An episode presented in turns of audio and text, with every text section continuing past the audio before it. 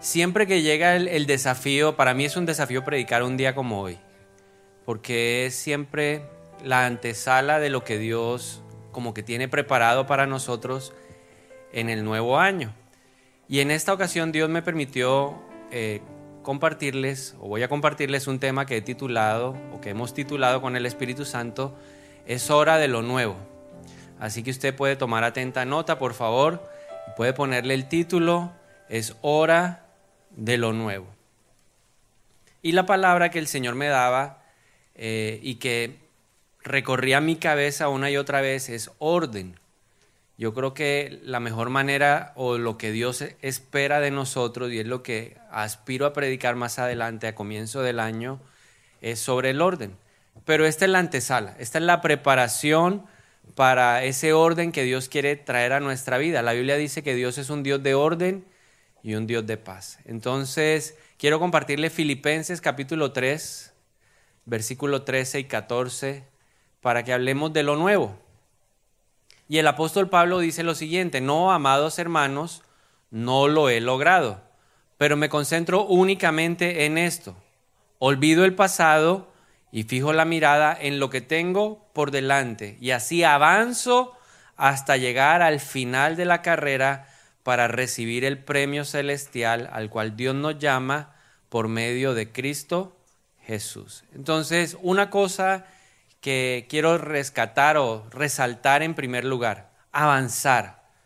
¿Qué es lo que Dios espera y creo que está en el corazón de Dios para el 2023? Que avancemos en todas las áreas de nuestra vida. Él desea que lleguemos al final del propósito o de la carrera para que podamos recibir el premio o la recompensa que tiene Dios.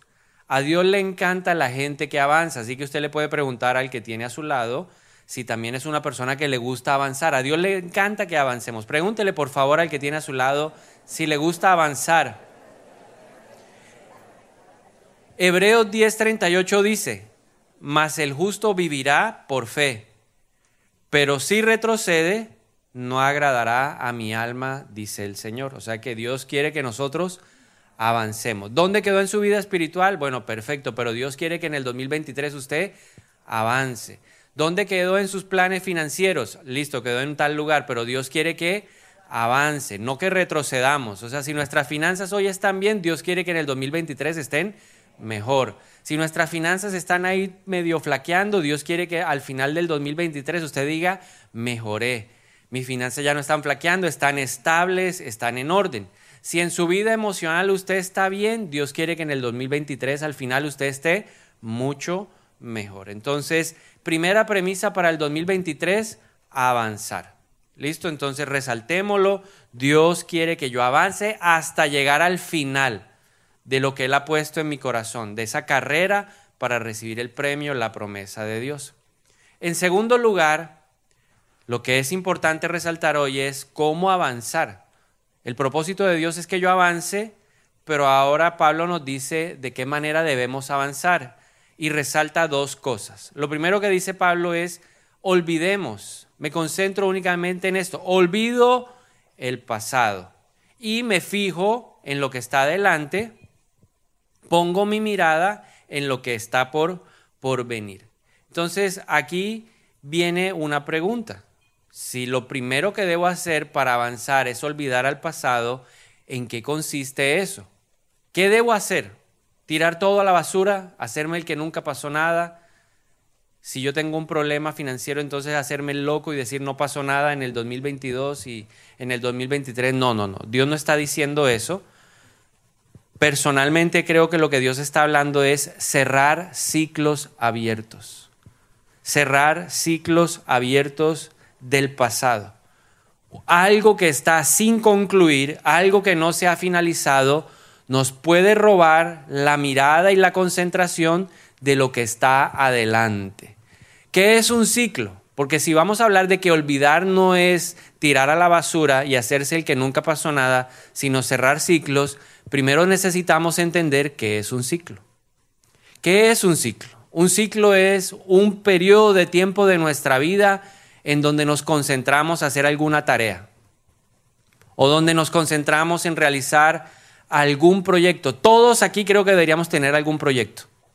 O vamos a empezar algún proyecto. O Dios nos va a encomendar algo. Sea algo ministerial, sea algo familiar, sea algo personal, sea algo laboral. Todos estamos en algún momento de nuestra vida. Y eso es un ciclo, un tiempo particular en la etapa de la vida. Cualquier tiempo en particular. De pronto usted hoy dice, bueno, yo en el 2023 eh, quiero enfocarme en ahorrar para comprar una casa. Usted va a entrar en, una, en un nuevo ciclo. O usted dice, bueno, yo quiero ahorrar porque me voy a cambiar el carro, o voy a cambiar la moto, o voy a dar el salto de pasar de bus a, a una moto o a un carro. Bueno, entonces va a entrar en un nuevo ciclo. O de pronto usted hoy dice, bueno, yo terminé el bachillerato y ahora voy a entrar a la universidad. Está entrando a un nuevo ciclo. O como alguno que hoy me compartí y me llamó, pastor, me comprometí. Y yo lo aplaudí, hice fiesta y todo, porque hoy en día la gente no se quiere casar, pero este hombre tomó una decisión valiente. Él va a entrar en un nuevo ciclo. Ya no es simplemente el noviecito que va a visitar a la novia. Ahora es el comprometido, ¿cierto? Y ahora los suegros lo ven ya como, bueno, dígame la hora y el día, que ahí vamos a estar. Entonces va a entrar en un nuevo ciclo. Hay personas que van a entrar en un nuevo ciclo también en lo profesional, se van a hacer una especialización o van a hacer una maestría o van a hacer un doctorado. Hay algunos que se están preparando para decirle al hijo adiós porque se va de la casa, le llegó la hora de partir de la casa, entonces va a entrar en un nuevo ciclo, ¿ok? Eso es un ciclo. El problema o lo que hay que tener presente es que todo ciclo tiene un inicio y debería tener un fin. ¿Qué sucede? Que a veces los ciclos se nos quedan a nosotros abiertos y no le damos el cierre debido y nos, nos impide entonces concentrarnos y poner nuestra mirada en lo que está delante. Le tengo algunos ejemplos para que lo comprendamos mejor. Por ejemplo, el pueblo de Israel. El pueblo de Israel es un pueblo que nos enseña acerca de los tiempos de Dios. En primer lugar, Dios llama a Abraham y le dice, voy a hacer de ti una nación grande y poderosa. Pero en medio de ese llamado, eh, el Señor también le dice a Abraham lo que va a acontecer con el pueblo de Israel. Le dijo, ese pueblo va a vivir un ciclo, va a vivir un, un tiempo en Egipto donde estará esclavo. ¿Cuánto tiempo iba a permanecer como esclavo en Egipto? A ver, una pregunta fácil para aquellos que han leído la Biblia. ¿Cuánto tiempo iba a durar ese ciclo? 430 años. Dios se lo advirtió, o sea, Dios lo, lo, adelantó y Abraham sabía que Israel iba a estar 430 años esclavo en Egipto. Eso era un ciclo que tenían que vivir, era parte del proceso de Dios. Dios iba a utilizar a esa nación para protegerlos, Dios iba a utilizar a esa nación para que Israel se volviera un pueblo fuerte, un pueblo grande, que después pudiera ir a conquistar la tierra prometida, porque después iba a venir un nuevo ciclo un nuevo tiempo, el tiempo de la conquista. Pero Israel no entendió que era un, iba a vivir un cambio de temporada, ¿cierto? Así como decía la canción, danzando en cada temporada. Y yo creo que el 2023 muchos vamos a pasar a otras temporadas, ¿sí? Por lo menos en la edad uno pasa a otra temporada, yo estoy en otra temporada en otra temporada. Dios me regaló otro año, entonces estoy en otra temporada. Pero miren lo que le pasa al pueblo de Israel. Éxodo 16, 2 al 3. Salieron de Egipto, van camino hacia la tierra prometida y dice la palabra que en el desierto toda la congregación de los hijos de Israel murmuró contra Moisés y Aarón. Los hijos de Israel les decían, ojalá hubiéramos muerto a manos de Jehová en la tierra de Egipto, cuando nos sentábamos ante las ollas de carne cuando comíamos pan hasta saciarnos, pues nos habéis sacado a este desierto para matar de hambre a toda esta multitud. Ellos no entendían que habían salido de una esclavitud y que para ir a la tierra prometida tenían que pasar por el desierto. El desierto era un ciclo, era una etapa en sus vidas que iba a durar dos años aproximadamente, en donde Dios iba a transformar su manera de pensar, a, transformar su manera de ver, de ver las cosas, de hacer las cosas, preparándonos o preparándolos a ellos para entrar a la tierra prometida. Pero ellos no comprendieron que tenían que cerrar un ciclo, el ciclo de Egipto. Entonces nosotros no podemos caer en ese mismo error. Hay otro ejemplo. Lucas 9, 57 al 62. Estos son unos jóvenes a los que les costó cerrar un ciclo. Dice que Jesús iba por un camino y se encontró con una persona, un joven, y le dijo, Señor, te seguiré a donde quiera que tú vayas. Jesús le dijo, las zorras tienen guaridas y las aves de los cielos nidos, pero el Hijo del Hombre no tiene dónde recostar la cabeza. Y dijo a otro, sígueme. Él le respondió, Señor, déjame que primero vaya y entierre a mi Padre. Jesús le dijo, deja que los muertos entierren a sus muertos, pero tú vete a anunciar el reino de Dios. Versículo número 61. Entonces también dijo otro, te seguiré, Señor pero déjame que me despida primero de los que están en mi casa. Jesús le contestó, ninguno que, habiendo puesto su mano en el arado, mira hacia atrás, es apto para el reino de Dios. Entonces, aquí hoy el Espíritu Santo nos está invitando a que empecemos a meditar qué cosas tenemos que cerrar hoy. Porque un ciclo, un buen ciclo, tiene un principio y tiene un fin. El ciclo puede ser bueno, o el ciclo puede ser no tan bueno, puede que no, sea, no haya sido bueno para nuestra vida. Y Salomón frente al tema del tiempo dice lo siguiente, Eclesiastés 3, 1 al 4, dice, todo tiene su tiempo.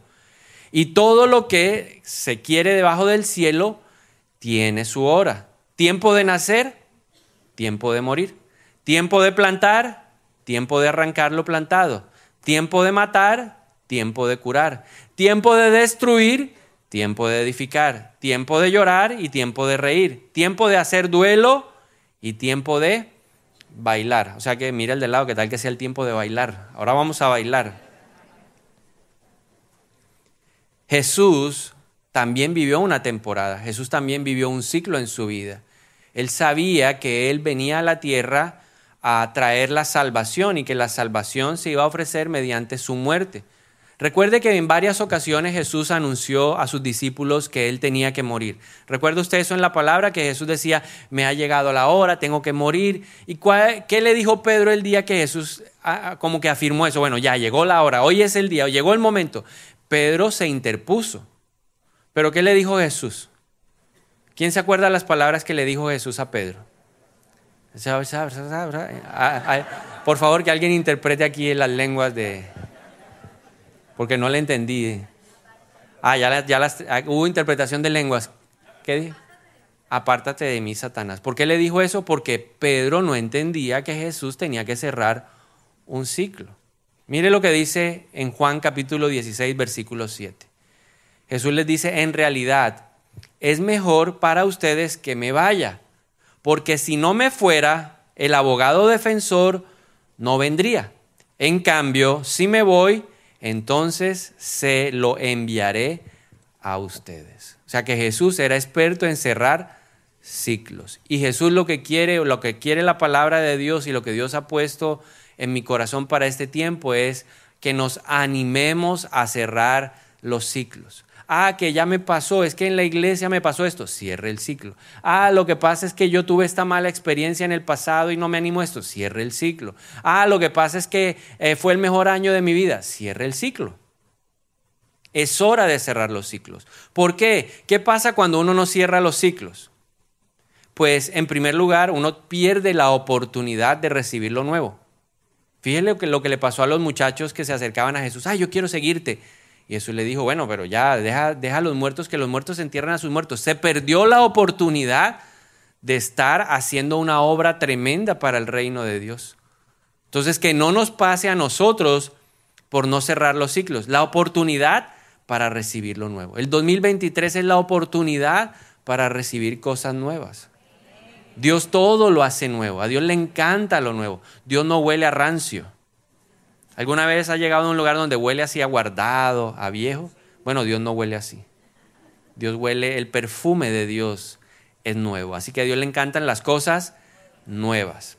Segundo peligro, puedes caer en un ciclo que se convierte en una gran temporada. Lo temporal pasa a permanecer en nuestra vida. Y entonces nos quedamos dando vueltas en lo mismo y en lo mismo y en lo mismo. Y no progresamos, no avanzamos. Recuerde, a Dios le agrada el que avanza, a Dios no le agrada el que retrocede. Y entonces se forma una cadena que no nos deja avanzar. Tenga presente lo siguiente, un mal ciclo hay que cerrarlo, pero los buenos también. Tenga presente esto, Dios no cierra los ciclos, nos ayuda, pero la tarea es nuestra. ¿A quién le toca cerrar el ciclo de esa temporada? A cada uno de nosotros. ¿A quién le encanta que el ciclo de nuestra vida esté abierto o esa temporada esté abierta? Al enemigo, a Satanás le encanta. ¿Por qué? Porque nos mantiene distraídos con lo viejo y no con lo nuevo. ¿Dónde se derrama el vino nuevo? ¿Dónde se derrama el vino nuevo? En odre. Me confundí. ¿Dónde se derrama el vino nuevo? Aquí hay una confusión. Yo en, mi Biblia, la Reina Valera, ¿sí? si yo derramo vino nuevo en odre viejo, se va a romper. Si yo pego un pedazo de tela en un vestido viejo, ¿qué le va a pasar a la... Se rasga y se daña. Entonces, ¿dónde se va a depositar lo nuevo?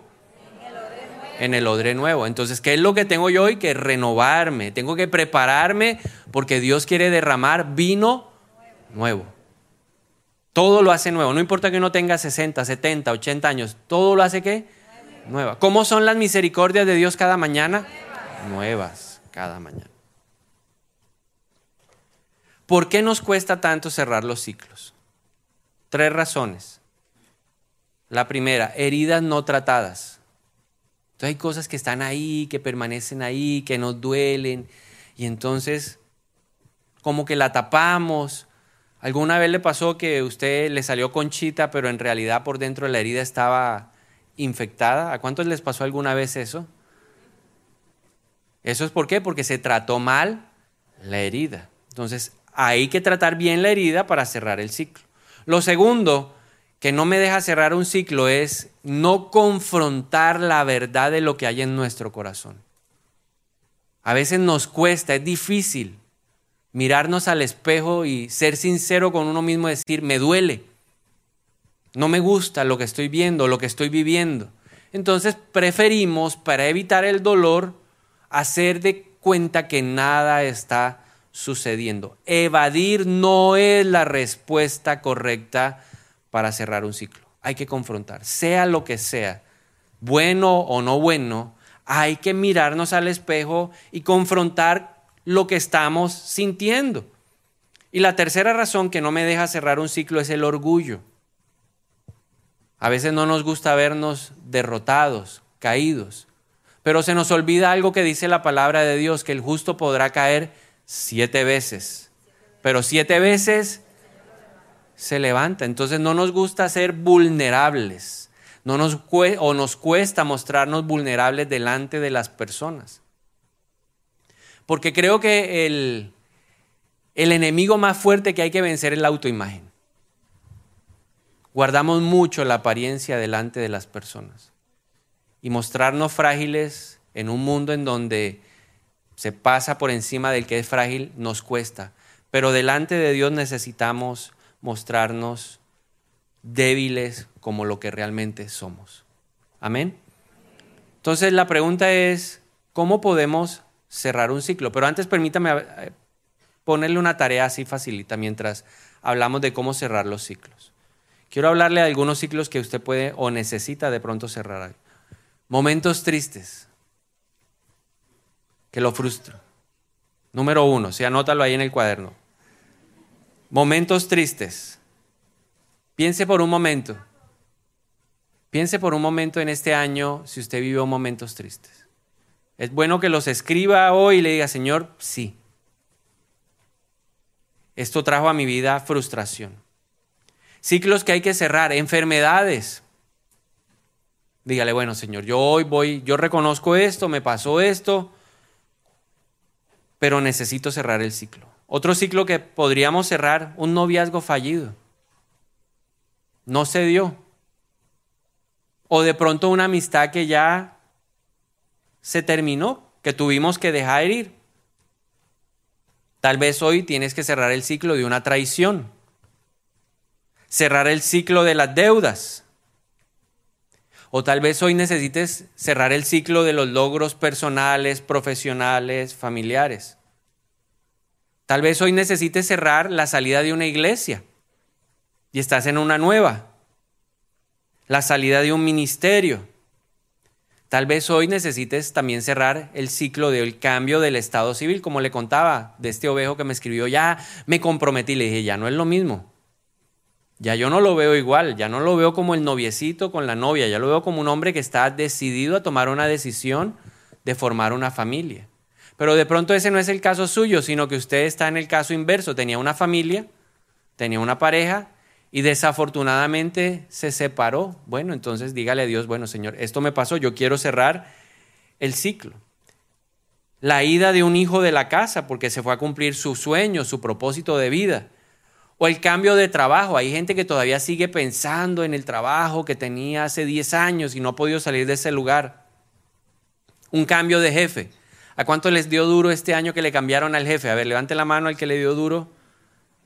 Ay, se fue el, ay, jefecito, y uno todavía, ay, mi jefe, y mi jefe que era tan buena gente. Bueno, no importa, ya, dígale, Señor, ya, ya entendí. Llegó uno nuevo con el que me estás puliendo. Estás sacando lo mejor de mí. Me estás haciendo valiente. ¿Y qué? Y esforzado. O tal vez le tocó al contrario, dígale hoy, Señor, gracias, porque se fue el, el jefe. Yo iba a decir el desgraciado, pero me aguanté. Yo lo dije, un día se fue, no, que cambio, comunicación en la empresa, se fue fulano tal. Aleluya, hoy se rompí el ayuno ese día para celebrar que se había ido el tipo ese. De pronto hoy tiene que cerrar el ciclo de que ya no es un trabajador, sino que es un pensionado. Wow, está disfrutando de la pensión, gloria a Dios, ¿cierto? Y se va a dedicar a servirle al Señor más tiempo, aleluya. Y usted se va a ofrecer para todo en la iglesia. ¿Para qué sirvo? ¿Para qué soy bueno? Amén. Hay algunos que tienen que prepararse para cambiar de líder en el 2023. Uh. Sí, prepárese. Mira el del lado y dígale de pronto, ajá. ¿Cuántos tienen que cerrar algún ciclo hoy? A ver, levanten la mano los que tienen que cerrar algún ciclo. Bueno, muy bien. Entonces, ¿cómo cerrar los ciclos abiertos? Primero, identifíquelo. Segundo, acéptelo. Bueno, ya, se acabó, sí, fin de la temporada. Yo me estaba viendo una, arranqué una serie que se llama El Novato. Y hasta que la acabé y quedé ahí. Estoy preparado para la nueva qué? Temporada. temporada. Ya busqué y todo bueno. ¿Y cuándo sale la nueva temporada? No hay señales todavía, pero estoy preparado para la nueva temporada. Así como estoy preparado para otras que, hemos estado ahí esperando. Así que tiene que haber una expectativa de que viene una nueva temporada. Entonces, número uno, identifíquelo. Número dos, acéptelo. Número dos, entréguelo. Número cuatro, pase la hoja. Y número cinco, prepárese para la nueva temporada. Amén. Entonces, ¿cuántos están listos para que oremos para cerrar? ¿Cuántos? A ver, le voy a dar 30 segundos mientras viene mi amigo Cristian y me acompaña con el piano. A ver, cierre la temporada. A ver, ¿cuántos van a cerrar la temporada? Compártale una temporada que va a cerrar ahí, un ciclo que va a cerrar al que tiene a su lado. A ver, compártale.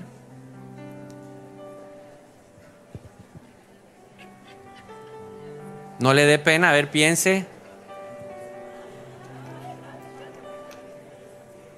Piense, piense por un segundo.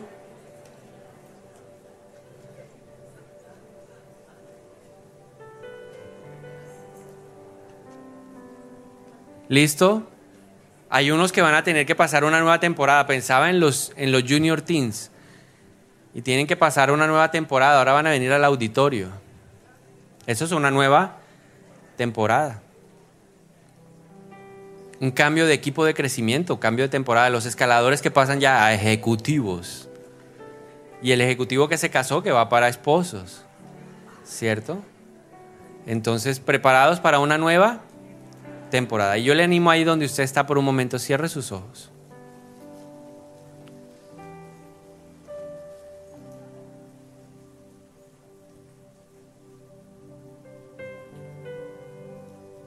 Porque mientras adorábamos, el Espíritu Santo me decía, quiero hacer algo especial hoy. Y empezamos en esta tarde por reconocer que a veces es difícil recordar lo que pasó cada día del año. Nuestra mente finita a veces no alcanza a guardar tanta información. Pero lo que hoy sí podemos decir, 31 de diciembre del 2022, es que cada día del año el Señor estuvo ahí. Y podemos hoy declarar que se cumplió el Salmo 121, que no se durmió ni se adormeció el que guardó nuestra vida. El salmista dijo en el Salmo 3 que Dios es el que levanta nuestra cabeza. Y hoy queremos darte gracias, Padre, porque muchos en este lugar podemos levantar las manos y decir, Dios en este año me levantó la cabeza. Dios me levantó la cabeza. Él me llevó de gloria en gloria. Y estamos muy agradecidos por todas las bendiciones que tú nos has dado y que nos diste durante este año, Dios.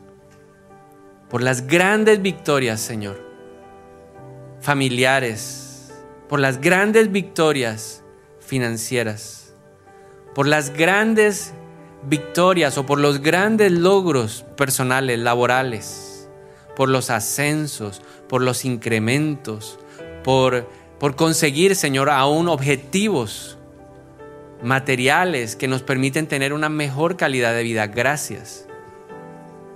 Gracias porque hoy familias celebran que sus hijos consiguieron logros como el bachillerato o la universidad. ¿Cuántas fotos, Señor? Vi este fin de año de familias celebrando. Porque eso es una bendición.